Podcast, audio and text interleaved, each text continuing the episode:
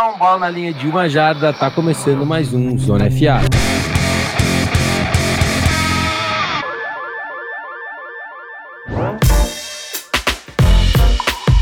E aí, pessoal, Matheus Anelas aqui na área. Não, não estranhem, não é o, a primeira opção de host de vocês. Guida Lacoleta está enfrentando um problema muito grave com, não vou dizer reformas, mas com atividades ali no prédio dele que não estão ajudando ele a gravar com a gente nessa terça-feira. Mas quem, obviamente, está comigo é ele, né? Rafão Martins. Bom dia, boa tarde, boa noite, Rafão. Vamos nessa, vamos nessa. Aqui na nossa Trinca Zona FA, é igual aquela banda de instrumentistas que o cara tá na bateria, vai pro baixo, vai pra guitarra e vai trocando. Então, tamo nessa, irmão. A gente joga nas 11, vamos para cima com as cinco grandes perguntas dessa temporada 2022. É isso, Rafão. Mas antes, né, da gente da gente começar com as nossas cinco perguntas, o que a gente sempre pede para vocês, né, é para vocês avaliarem a gente, né? A gente está entregando aqui esse conteúdo, podcast para vocês cinco dias da semana. Estamos ali conseguindo também postar no Instagram duas, três vezes por semana, algumas, alguns cortezinhos, alguns videozinhos como a gente soltou sobre a final da AFC. Então a única recompensa que a gente pede para vocês é a avaliação de cinco estrelas, mandar uma mensagem aqui para a gente também, compartilhar esse conteúdo com todo mundo. E é isso. Daqui a pouquinho a gente volta com os recados.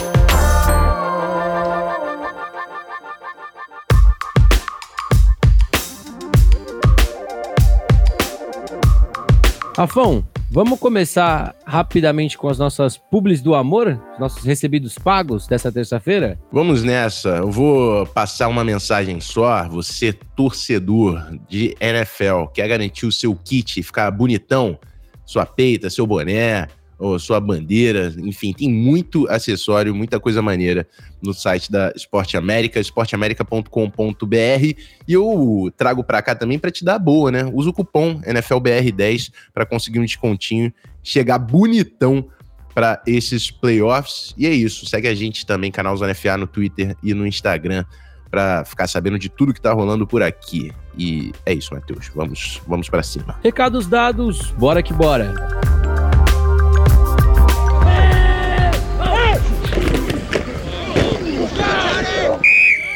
Bom, pessoal, é, vocês devem estar se perguntando de onde surgiu essa ideia de, de gravar sobre essas cinco perguntas. E a grande verdade, né, Rafael, é que a gente também já está se preparando para a intertemporada, né? Quando a gente vai ter que realmente roer o osso para conseguir falar, né? Então a gente decidiu, já que a gente vai ter essa semana de final de conferência, menos jogos para a gente ter que analisar, a gente discutiu no grupo e falou: pô, tem algumas perguntas aí que a gente precisa discutir e levantar, né? Então, a primeira pergunta, eu acho que foi até a primeira que me veio à cabeça, e por isso que ela está liderando essa lista, é: na sua opinião, Christian McCaffrey foi a melhor troca da temporada 2022? Antes de você dar o seu, o seu argumento, né, vamos só relembrar para o pessoal duas coisas. Primeiro, a troca entre Carolina Panthers e São Francisco 49ers custou para São Francisco uma escolha de segunda, terceira e quarta rodada desse draft de 2023 e uma escolha de quinta rodada de 2024. E trazendo alguns números do Christian McCaffrey, Rafão, para você começar o seu argumento, foram exatamente 900 jardas terrestres, 500 jardas, 503 jardas recebidas e 12 touchdowns totais para o running back, isso incluindo temporada regular e os dois jogos de playoff de São Francisco. É, cara, assim, o, é absurdo o impacto que o, o CMC ele tem num, num time, né? Eu acho que a grande questão com ele sempre foi saúde. É um cara que tava é, passando um perrengue para se manter em campo. Mas quando esse cara tá em campo, é, ele é um playmaker que decide jo jogos, cara. E assim, esse 49ers estava precisando de, de, uma peça assim no ataque. Para mim, é a melhor troca. Eu acho que se o Christian McCaffrey não tivesse no 49ers, é, esse 49ers não tinha chegado tão longe na temporada. É, então valeu a pena demais, porque é, na, é, é, esse 49ers são as estrelas se alinhando, né, cara? Porque a chegada do CMC e depois a entrada do Brock Purdy e o time é muito melhor do que começa o ano. E tenho para mim que são peças para você uh, trabalhar e desenvolver para o futuro, né? É tudo que você quer é, é, manter essa janela de possibilidade de vitória, possibilidade de Super Bowl aberta. E para o 49ers, isso passa por ter CMC e Brock Purdy em campo. Para mim, a melhor troca dessa temporada, sim. É, e, e, eu acho que é uma coisa muito engraçada, né? Até citando aí o nosso amigo o, Dutti, né, do Endzone Brasil, que muitas vezes nessas discussões ele mesmo fala, né? São Francisco já provou que qualquer running back, entre aspas, poderia rodar nesse sistema. Mas se você tem um grande running back nesse backfield, obviamente você vai conseguir tirar o máximo, né? E eu acho que a gente também tem que levar em consideração que ele entrega como recebedor. Eu, eu tenho outras trocas que a gente poderia também discutir, mas que eu acho que nem eu nem você achamos que nenhuma teve o impacto que teve, como a chegada do Rokan Smith para a equipe do, dos Ravens, uhum. que eventualmente ele teve até renovação de contrato, a chegada do TJ Hawkinson para um tal de Minnesota Vikings, não Jogou sei se você conhece, Jogou e também, também teve um impacto bem legal. É, a chegada do Bradley Chubb para a equipe dos Dolphins, né? É, a chegada de Kadarius Tooney para a equipe do Kansas City Chiefs, mas eu não consigo olhar para nenhuma dessas trocas, a gente teve algumas outras de menor impacto, mas eu não consigo olhar para nenhuma e não concordar com você. Porque é. o que o Christian McCaffrey pode fazer e já está fazendo desde o primeiro jogo é, é fora de série. E São Francisco, de certa forma, entendeu que ele não poderia ser o único cara nesse backfield. Então você vê a contagem de snaps sendo bem dividida, né? A gente pode falar, por exemplo, do próprio jogo contra o Dallas Cowboys, quando ele parecia que estava tendo um tipo de câimbra, alguma coisa, pô, bola no Elijah Mitchell, deixa o menino correr com a bola que ele também é bom, a, nosso sistema funciona para que outros caras possam aparecer. Então eu acho que a equipe de São Francisco acertou na troca e está acertando regularmente em como usar o jogador. Eu acho que para mim é, é, a melhor troca dessa temporada, sem muita discussão. É isso. Eu acho que não tem muito o que desenvolver, não. O 49ers acertou demais, não gastou nenhuma escolha de primeira rodada e ele, o cara tá jogando como um, um, um first rounder, né? Tá, é o melhor jogador desse ataque, pô. Tem, tem o, que, o, que, o que passar. Eu sei até que o Kiro voltou a jogar muita bola com o Brock Purdy, mas é, vendo jogos do 49ers, é, fica fácil de tu pensar, tipo, cara, se não tivesse CMC aí, é, não tinha como, assim. Porque é o que você falou, essa versatilidade, pega a bola, é, correndo, ele é tão, cara, ele é tão inteligente correndo com a bola, não só atleticamente, a capacidade de atacar os espaços, mas, é, enfim, a gente viu agora essa final de conferência, ele que marcou o touchdown decisivo, é, é, o é cara desse ataque. Perfeito. Bom, ó, a nossa segunda pergunta, eu vou só trocar a ordem, porque eu quero deixar essa um pouquinho mais para o final aí, para aguçar o pessoal. eu vou trazer uma que eu, eu pensei nela ontem, à noite também, é, que eu acho que a gente discutiu um pouco isso logo quando a temporada acabou, que é Ron Rivera não deveria mais ser um head coach da NFL? E, e, o que eu trago como, como primeiros argumentos? Desde 2017, quando ele ainda estava em Carolina, ele não sabe o que é terminar uma temporada com uma campanha positiva. Ele foi aos playoffs com a equipe do Washington, que na época ainda era o Washington Commanders, né? Mas foi com campanha negativa para os playoffs, porque foi um, um ano onde a, a NFC Leste estava uma draga.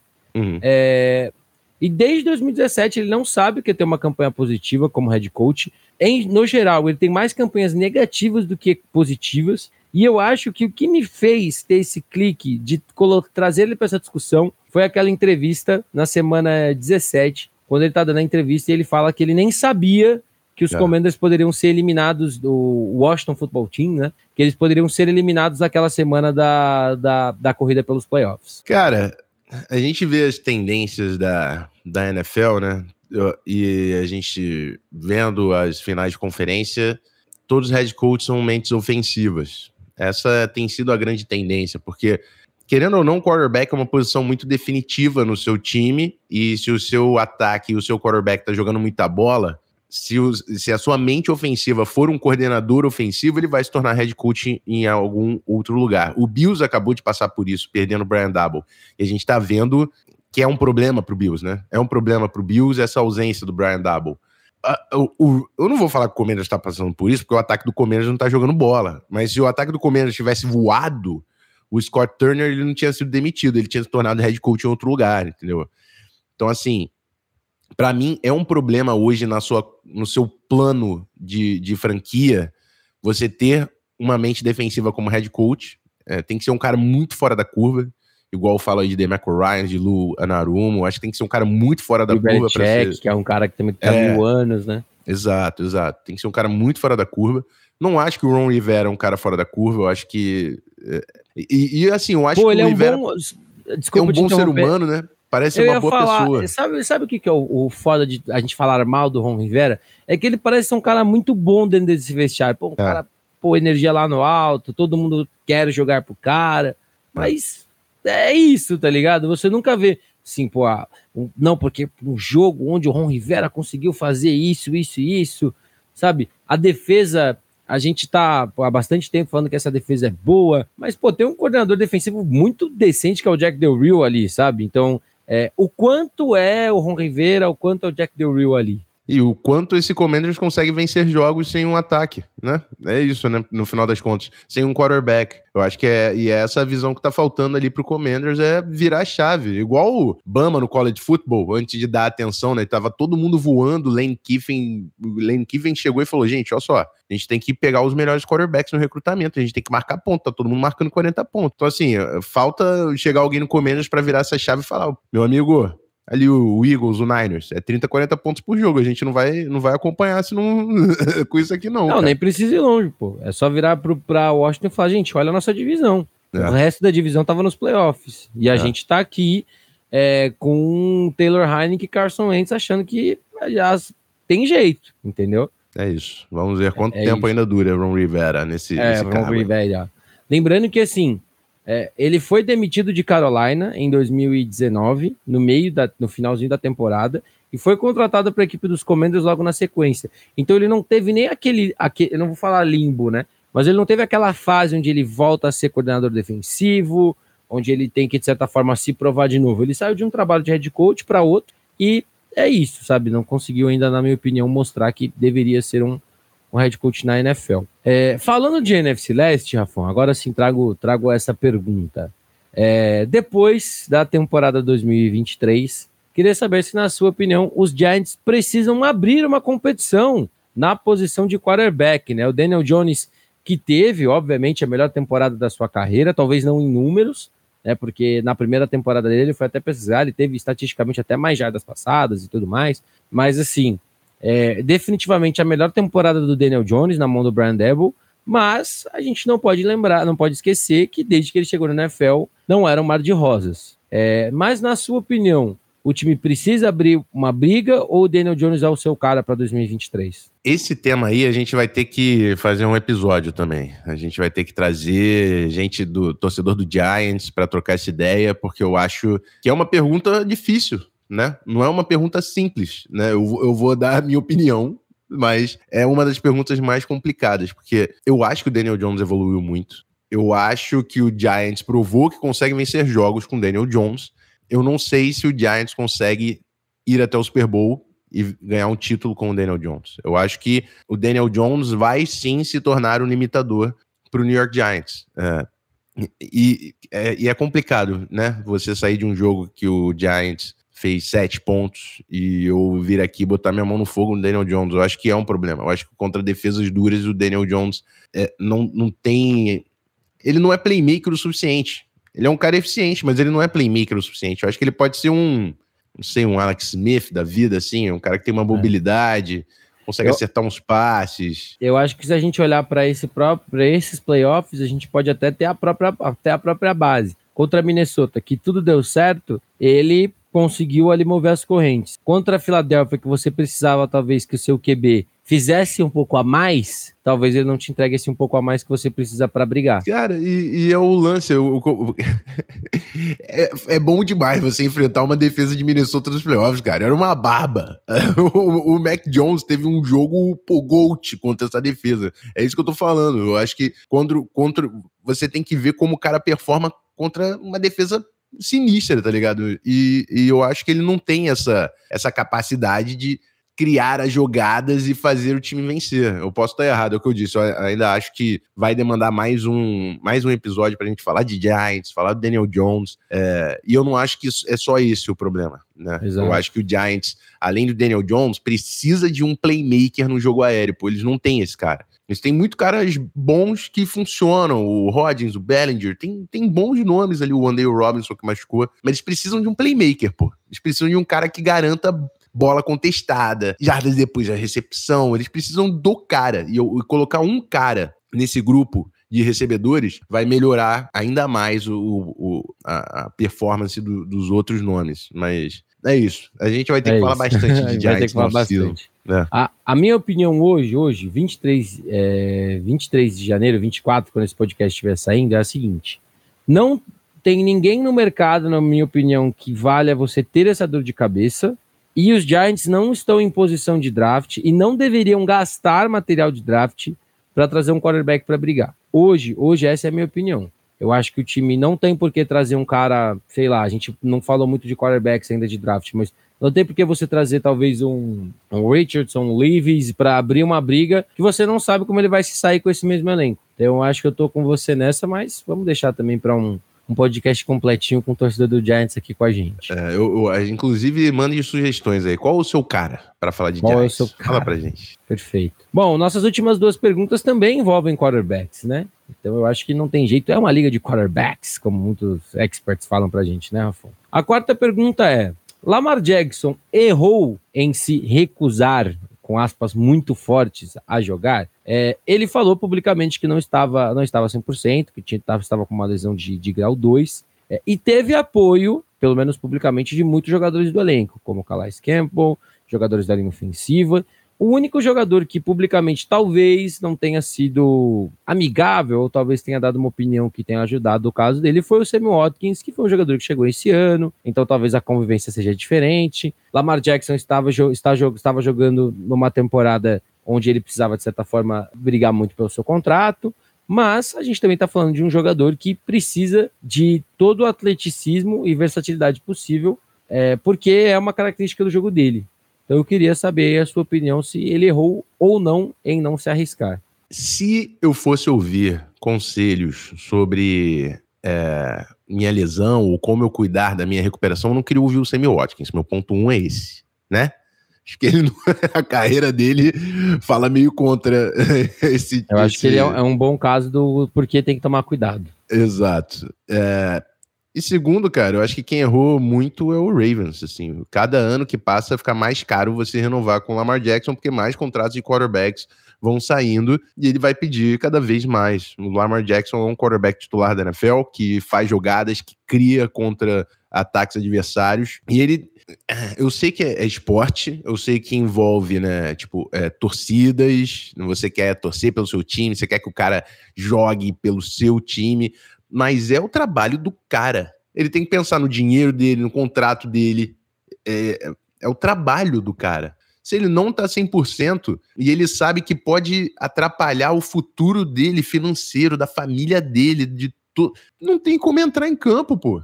Não tem como entrar em campo. E, e assim, o que o Ravens fez para ele, para ele dar essa colher de chá. Exatamente. O cara falou, irmão, é, é, é, o garantido é isso aqui, me paga e tamo junto. O Ravens até agora não, não, não acertou o contrato com o cara. E aí ele vai ainda Se entrar arriscar. sem estar 100% no e, campo. E eu gostei muito do que a gente viu do RG3 postando, né? Ele postou uma foto dele, acho que foi da temporada 2012 ou 13. Ele tava pô, com proteção nos dois joelhos, uma posição que ele tava ali meio que caindo em cima da bola, onde ele fala exatamente sobre isso, né? Sobre como a decisão de jogar pode pode potencialmente atrapalhou a, vi a vida útil né, da, dele dentro da NFL, porque a gente, a gente acaba tendo que falar dessa forma. Mas, cara, eu assim, eu penso que é, é o trabalho do cara, entendeu? A gente tem que sempre entender que é, é o trabalho dele. Sim, você trabalharia, você iria trabalhar sem seu chefe te dar nenhuma garantia de que você vai estar lá ano que vem, sabe? É, sendo que você poderia estar comprometendo a sua continuidade no trabalho, talvez em outra empresa. Eu acho que a gente, se a gente for olhar dessa forma, a gente tem que pensar assim. E no caso dele, foi como eu falei mais uma vez, ele precisa estar 100% fisicamente para jogar. Ele não é o, o, Tom Brady, ele não é o Aaron Rodgers, que é um cara que depende, depende 100% do braço. O sistema da equipe dos Ravens depende sim, eventualmente, do Lamar correr com a bola. Depende sim dele, eventualmente, ter que ser mais criativo, rodar para um lado para o outro. E se você não tiver inteiro, você não vai conseguir fazer isso. Então, para mim, é uma, é uma conta básica. Ele não errou. É, eu acho que a própria equipe dos Ravens já tem falado sobre vamos renovar, ou pelo menos a tag, eu imagino que ele vai receber já nesse ano, para já receber um salário maior. Mas eu não acho que ele errou, e eu acho que sim. Obviamente o Sammy Watkins está falando como competidor. Como competidor, ele realmente queria é, ter o Lamar, porque obviamente traria mais chances, né? Mas eu acho que ele não errou, e acho que a gente tem que cortar é, esse papo de. Ah, os caras da NFL hoje em dia são muito frescos, eles não são homens e não sei o quê. Gente, passou isso. O cara tem que pensar na saúde do atleta, o cara tem que pensar que ele, que ele tem que estar 100% o máximo de tempo possível. E eu acho que ele ser o próprio agente, ainda tem esse atenuante no caso do Lamar Jackson, ele não tem uma pessoa na orelha dele falando que A, que B, que C, ele que negocia tudo, eu acho que isso nesses momentos talvez até ajude um pouquinho mais a ter menos pressão nele. Porque ele que vai decidir no final das contas se ele vai assinar por um ano, por três, por quatro, ou seja lá o que ele vai fazer. É, e se o Ravens der mole, tem muitos times aí que ficariam bem, bem felizes com o Lamar Jackson comandando. A gente acabou de falar de Giants, imagina o Lamar Jackson nesse Giants do Brian Dabo. Pô, tava competindo já, irmão, ano que vem. É, é, aí muda o papo se precisa ter briga ou não pelo Daniel Jones. Pô, Exato. Bom, para a gente fechar também, nossa quinta e última pergunta, é, que também vai ter que ter um podcast só para ela, já antecipamos isso para vocês, é se Tom Brady ainda tem lenha para queimar, Rafa Martins. É o maior jogador da história da NFL, essa a minha opinião, não representa a opinião dos meus contratados, dos meus contratadores do Zona FA. É o maior jogador da história do futebol americano da NFL. É, vai entrar na temporada 2023 com 46 anos, já vai ter completado 46 anos, mas, mas vou trazer aí números para vocês, efeitos de comparação para o Rafão começar os argumentos dele. Ele converteu 490 passes na temporada regular esse ano, recorde da sua carreira. Tentou 733 passes durante a temporada regular, também recorde é, para a carreira de Tom Brady e Thomas Eduardo. E teve ali sua terceira temporada seguida com mais de cinco jardas passadas, aí somando-se temporada regular e playoffs. Muito se fala de que ele não segue em Tampa Bay, Rafão. O recado que ele pareceu dar é que ele vai embora. Coordenador ofensivo da equipe, que era amigo dele, foi mandado embora também. Então, parece que ele realmente não fica, mas, como a gente até comentou aqui no outro dia de recap, não pareceu um adeus de aposentadoria, pareceu um adeus de Tampa Bay. Para você, ainda tem espaço para Tom Brady na NFL? Com certeza, cara. Com certeza. É, a, a, gente vê tantos times aí precisando de, de quarterbacks. Eu tenho certeza que o Tom Brady vai para um time para vencer títulos. É isso que ele quer. É a mesma coisa que ele fez pro Tampa Bay, com o Tampa Bay. Ele viu que o time conseguiria vencer se ele entrasse. Ele foi lá, venceu o Super Bowl dele. Aí no segundo ano não deu certo, trocou o, o head coach, né? Saiu o Bruce Arians, tudo mais. Ele, ele sabe que o ciclo no Tampa Bay Buccaneers ele acabou, assim. É, e ele quer vencer. Ele tá nos últimos anos da carreira dele e ele não tem a juventude para ver o que, que vai dar em Tampa, né? Ele, ele quer vencer e tá com 46 anos. Ele vai fazer a mesma coisa que ele fez quando saiu do Patriots. Ele vai encontrar um projeto que ele consiga entrar, encaixar e disputar título. É, é e eu, assim, a gente não vai falar da vida pessoal do cara, mas ele até comprometeu a vida particular dele, né, pra, pra seguir uhum. na NFL. Então, eu acho que ele não, ele, assim, ele, ele vai ser, ele vai entrar num time que é aquele famoso, está um quarterback de ser um time de Super Bowl. Uhum. É, é, isso, cara. Ele, ele vai, vai, vai entrar para ganhar, não tem jeito. E assim, é, a gente viu o Denver Broncos vencendo com o Peyton Manning, que não era um prime Manning, né? Mas eles eles conseguiram vencer o título porque é, é, eu acho que o Brady desse ano não vai ser o melhor Brady da carreira, mas é um cara que muda a mentalidade do time e do vestiário. A gente viu o Jaguars com a chegada do Doug Peterson, o Lions com a chegada do Dan Campbell, e eu tô falando de head coach, porque head coach mudam a cultura de um time, e o Brady, ele é quase um meia-meio. ele é um QB, mas ele também é quase um head coach. Assim. E assim, cara... vamos falar a verdade. Se o não prime do Tom Brady são três temporadas seguidas com mais de 5 mil jardas, é. eu, eu aceitaria Tom Brady qualquer dia da semana. Ele, não ele no Dolphins, chegar... não no Dolphins, pelo amor de Deus, você do é. Dolphins fica toda hora fazendo arte com Tom Brady com a camisa do Dolphins. Não, mas assim, é, vamos, como você disse, né? Aquele Denver Broncos que tinha tudo alinhado e precisava de um cara, pô, eu acho que é isso. É Tom Brady que vai dar a chance de brigar e eu acho que não tem jeito, né? O cara não é o Gold à toa. A gente vai acompanhar no off-season, porque rolou aquela. Vazou aquele papo de que Sean Payton e Tom Brady ornamentaram juntos aí uma tentativa de irem para o mesmo time. Quem sabe acontece nessa off-season, né? Tem times negociando com o Sean Payton. Se existir esse espaço, por exemplo, no Carolina Panthers, eu não acho que é um time de vencer agora, né? Não sei se esse é um projeto que o Brady que seria interessante para o Brady, mas vamos, vamos falar muito do é, Gold. Não tem jeito, o, não tem o, jeito. Entenda uma coisa, vocês não vão ver o Brady em Atlanta Falcons, vocês não é. vão ver o Brady, é, na minha opinião, no New York Jets da vida. Vocês vão ver ele num time que tem muita coisa boa e que precisa do capitão ali. Eu acho que é, essa é a, é, é a realidade. Vai ser um time que realmente vai estar tá bem encaminhado, que vai ter um head coach veterano, ou chegando, ou que já vai estar tá lá, entendeu? Porque ele não vai se aventurar num, num, time de head coach de primeira viagem, num time que não tem uma OL boa, porque isso pesa muito para um cara que nunca foi dos mais móveis do mundo. A gente estava falando aqui, esse Giants aí, hein? Será? Tem uma OL é. muito boa, tem uma DL muito boa. De repente ali de... um... Só que ele vai ter que fazer igual fez com o Bucks. Tem que assinar e trazer os veteranos com ele. É, exato. já chega o Rob Gronkowski junto, já chega ali o, os parças. o pacotão de contratações. É isso aí. Bom, é isso, pessoal. Fizemos aqui nessa, nessa primeira edição dessas cinco perguntas, né? Burning Questions, como o Rafão falou aqui no, no off. É, bom, vamos então para o nosso encerramento agora, né, Rafão? Let's go! Tem muita semana pela frente.